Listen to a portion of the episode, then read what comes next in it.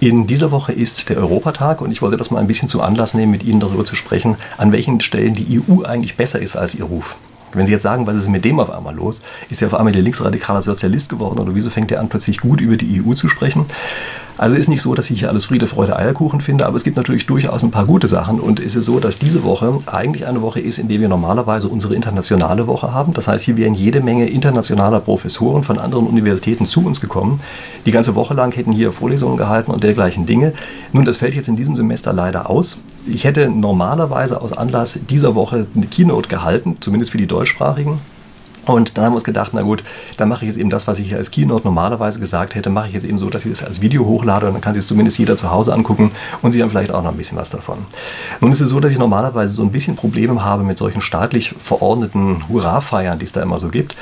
Aber ich denke, ich habe hier ein paar Punkte gefunden, von denen ich glaube ich schon relativ authentisch sagen kann, dass sie echte Vorteile sind und kann die auch spieltheoretisch begründen. Also das heißt, wir machen jetzt hier tatsächlich zwischendrin auch mal ein kleines Spielchen, bei dem Sie jetzt auch mitmachen können. Habe ich auf YouTube noch nie gemacht, aber ich denke, wir probieren das einfach mal aus. Lassen Sie sich überraschen. Also ich möchte das Ganze erstmal aufhängen an der wahrscheinlich bekanntesten Verordnung, die es in der EU überhaupt noch gibt. Das ist nämlich die Verordnung, jetzt muss ich die Nummer mal ablesen, 1677-88, die stammt noch aus der Zeiten der EWG, also der Europäischen Wirtschaftsgemeinschaft. Und wenn ich Ihnen sage, was in dieser Verordnung drinsteht, dann werden Sie die garantiert auch kennen. Nach der Nummer wahrscheinlich nicht, aber Sie werden sie wahrscheinlich kennen. Also wir behalten die jetzt mal kurz im Hinterkopf und wir fangen jetzt erst einmal ganz kurz an mit dem Spielchen, was ich mit Ihnen spielen wollte. Das ist eine relativ leichte Sache. Wir machen das hier auf YouTube so, dass ich Ihnen jetzt gleich eine Infokarte da oben einblende. Jetzt noch nicht, aber gleich mache ich das, wenn ich Ihnen die genau spielend Auszahlungen zeige auch. Und Sie können jetzt also A oder B wählen. Und das, was Sie bekommen, das hängt davon ab, ob Sie eben A oder B gewählt haben. Und stellen Sie sich bitte einfach vor, diese Auszahlung, von der ich jetzt gleich spreche, das ist irgendwas, wovon Sie viel haben wollen. Ja, also jeder Auszahlungspunkt ist sowas wie 1000 Euro oder sowas. Und Sie wählen jetzt eben A und B und dann kriegen Sie einen bestimmten Geldbetrag.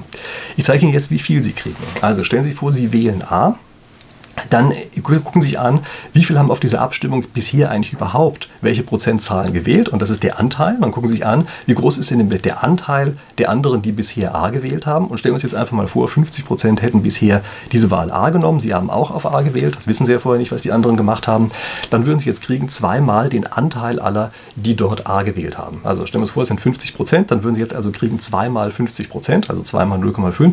Das heißt, wenn Sie A wählen, 50 Prozent haben A gewählt, kriegen Sie eine Auszahlung von 1. Stellen Sie vor, Sie hätten jetzt B gewählt, 50% hätten auch B gewählt. Das ist ja klar, wenn 50% A gewählt haben, müssen 50% B gewählt haben. Dann wäre Ihre Auszahlung jetzt einmal 50%, also einmal 0,5 und Sie würden also auf die Art und Weise jetzt 0,5 kriegen, also weniger als bei der Wahl von A. So, und jetzt machen Sie es am besten so, dass Sie das Video bitte einmal kurz anhalten und auf die Karte, die ich Ihnen jetzt oben einblende, draufklicken und sich dann ansehen oder dann entscheiden, was Sie eigentlich wählen. Und äh, hier sehen Sie jetzt einfach nochmal die entsprechenden Auszahlungen. Ja? Also wie gesagt, jetzt bitte anhalten. So, keine Ahnung, ob Sie jetzt wirklich angehalten haben, aber jetzt gucken wir uns einfach mal an, wie haben Sie denn eigentlich entschieden? Also, wenn Sie keine Trolls sind, und ich hoffe, dass ich nicht so wahnsinnig viele Trolls dabei habe, dann würde ich einfach mal ganz schwer vermuten, dass jetzt viele gesagt haben, ja, das ist doch ein absoluter No-Brainer, dann nehmen wir natürlich A und nicht B. Denn wenn wir jetzt zum Beispiel jetzt 90% A wählen, dann kriegen wir 90 ähm, Prozent, also 0,9 mal 2, also kriegen wir eine Auszahlung von 1,8, also 1800 Euro sozusagen umgerechnet. Hätten wir das gleiche mit B gemacht, also hätten 90 Prozent von Ihnen B gewählt, dann hätten Sie nur insgesamt 0,9 bekommen, also viel weniger. Also ist das eine vollkommen klare Sache, worum es hier eigentlich geht und was wir zu machen haben. So, und das ist auch tatsächlich so.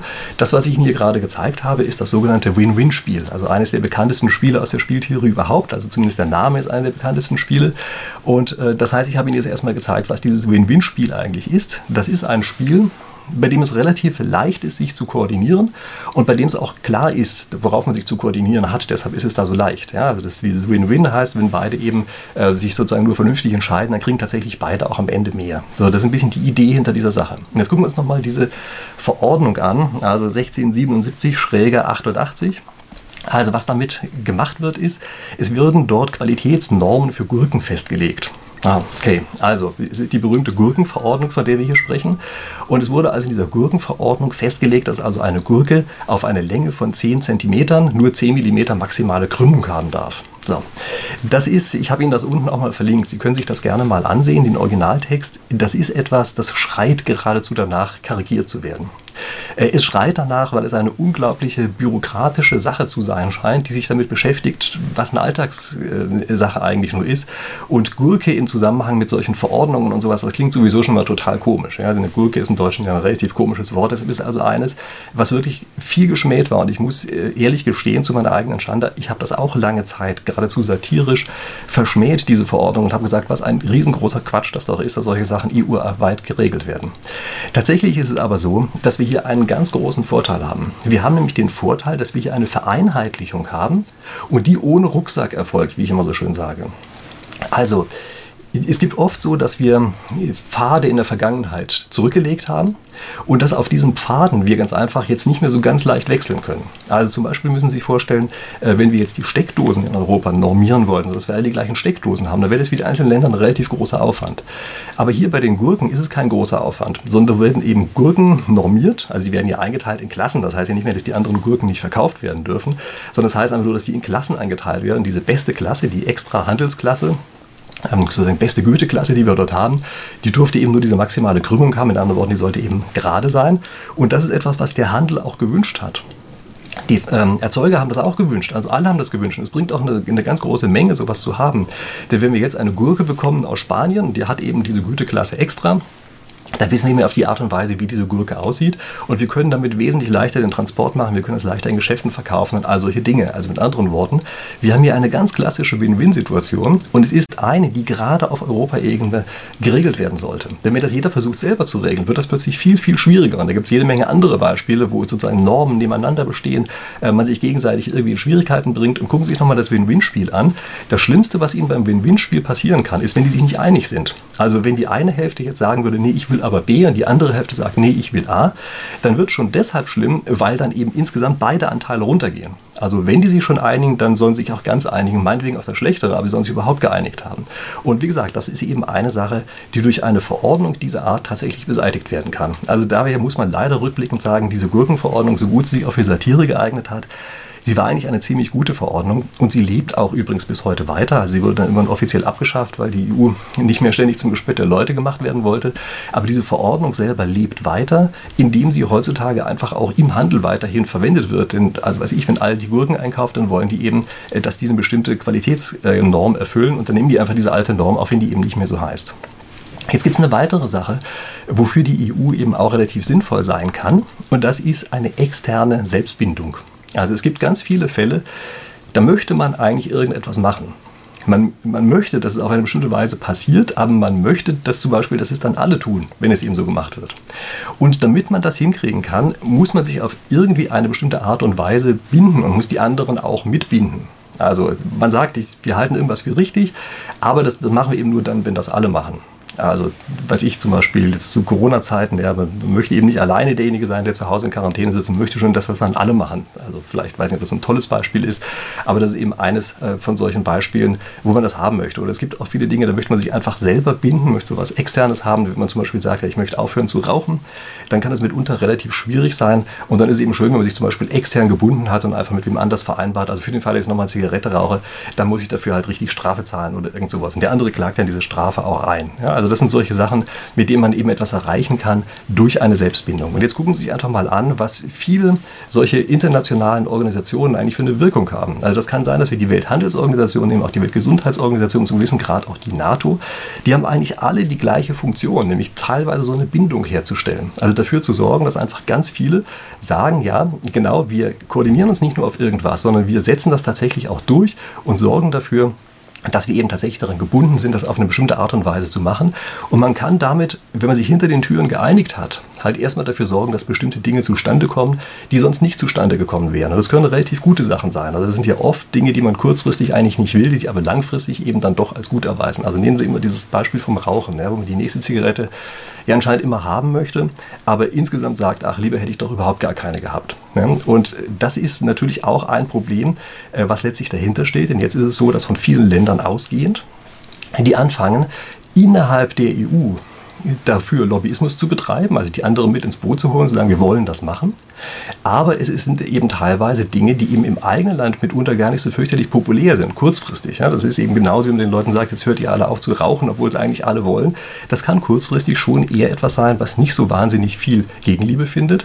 Naja, und dann sehen Sie schon, dass wir im Grunde genommen den Übergang haben zu dem dritten Problem, wodurch die EU eben plötzlich schlechter dasteht, als sie sein könnte, nämlich sie wird ganz oft ganz schlicht und ergreifend zum Sündenbock gemacht. Und ich möchte Ihnen hier einfach mal ein paar äh, Dinge schildern. Also zum Beispiel, wenn Sie in England wohnen würden und jung wären, also minderjährig, noch nicht 18, und Sie gehen in ein Geschäft und sagen, ich würde gerne eine Schere kaufen, dann sagen die, wie? Wo ist denn der Ausweis? Sind noch gar nicht 18. Da gibt es keine Schere. Und bei einer Schere kann man ja sagen, na gut, die Dinger können ja vielleicht als Mordinstrument eingesetzt werden. Aber es können eben auch beispielsweise bei bestimmten Sprays kann das sein. Teilweise äh, ist das sogar so, dass wenn Sie Sahnespray haben, das eben nicht verkauft wird, dann heißt es ja, da müssen Sie schon mindestens 16, glaube ich, sein. Und es gibt auch andere Sachen, also auch Kleber. Ja? Kleber muss man auch ein bestimmtes Mindestalter haben, 16 oder 18 oder irgend sowas, bevor man das also in England kaufen kann. Und äh, in einer Schulmensa kann es Ihnen ganz schnell passieren, dass dort einfach kein Salz, also weder im Essen drin ist noch auf dem Tisch drauf steht, weil irgendwie Salz also ganz fürchterlich schädlich ist. Und wenn man dann sagt, das ist doch ein fürchterlicher Schmarrn, warum ist das hier so blöd? Warum kann ich mir nicht einfach mal einen Kleber kaufen, auch wenn ich minderjährig bin? Dann sagen die, ja, ja, wir wissen, das ist ein totaler Schwachsinn. Totaler Blödsinn, dass das so ist, aber das ist halt so ein EU-Zeug. Ja, das ist alles, alles ganz schlimmes EU-Zeug. Und demnächst, wenn wir richtig draußen sind hier mit unserem Brexit, dann wird uns alles nicht mehr passieren. Dann haben wir diesen ganzen blöden EU-Kram nicht mehr. Nun, wir wissen, wenn wir in anderen Ländern sind, weiß ich, in Deutschland und Österreich können wir eben Kleber kaufen, auch wenn wir minderjährig sind. Und wir wissen also, das ist kein EU-Gesetz, was wir dort haben, sondern das ist ganz einfach die Strategie, die teilweise eben lokale Politiker verfolgen, dass sie ganz einfach sagen, naja, das ist alles EU. Teilweise auch bei irgendwelchen Sachen, die sie eben vorher erst gemacht haben. Also erinnern Sie sich an unseren Punkt 2, ja, wo sie bestimmte Dinge durchsetzen wollen, die nicht besonders populär sind. Dann machen sie große, äh, große Anstrengungen innerhalb der EU, dass es zu einem EU-Gesetz wird. Und danach kommen sie nach Hause und sagen, wir haben damit nichts zu tun. Das, sie sind ganz unschuldig. Das haben alles nur die anderen gemacht. Wir hängen jetzt drin und müssen das halt auch auf diese Art und Weise machen. Und dann passiert es eben, dass alle einfach nur auf die EU zeigen, als großen Sündenbock. Ähm, und dann immer sagen, ja, ähm, daran sieht man es, ja, die EU ist das, was diese ganzen unangenehmen Sachen mit uns macht. Und hätten wir das ganze Problem doch einfach nur los. Naja, hätten wir es los, dann wäre im Grunde genommen das gleiche in den einzelnen Ländern, bloß hätten sie dann eben keinen Sündenbock. Und das ist, glaube ich, schon ein großes Problem der Politik, dass sie sehr häufig einfach anfangen, es abzuwälzen und sich dann wundern, dass die EU auf einmal unglaublich schlecht dasteht. Also, das ist wahrscheinlich hier Problem Nummer drei. Und da müssen Sie mal darauf achten, da gibt es, glaube ich, schon eine ganze Menge Fälle, äh, bei denen es eben so ist, dass, naja, die EU einfach künstlich schlecht gemacht wird. Okay, das waren meine drei Punkte. Keine Ahnung, ob Sie äh, sich jetzt selber vielleicht binden wollen, aber für den Fall, dass Sie es tun wollen, dann können Sie jetzt beispielsweise einfach mal auf den Abo-Knopf drücken von meinem Kanal. Dann haben Sie mich auf die Art und Weise äh, ist erreicht, dass Sie regelmäßig irgendwelche Infos kriegen von mir, dass wieder schlaue spieltheoretische Sachen hochgeladen sind. Und was Sie auch machen könnten, was mich freuen würde, ist, wenn Sie jetzt einfach mal auf den Like-Knopf drücken, denn dann weiß ich, dass diese Art von Video Ihnen vielleicht auch gefallen hat. Gut, und dann hoffe ich, dass wir uns tatsächlich in der nächsten Woche hier zum nächsten spieltheoretischen Problem wiedersehen. Bis dahin.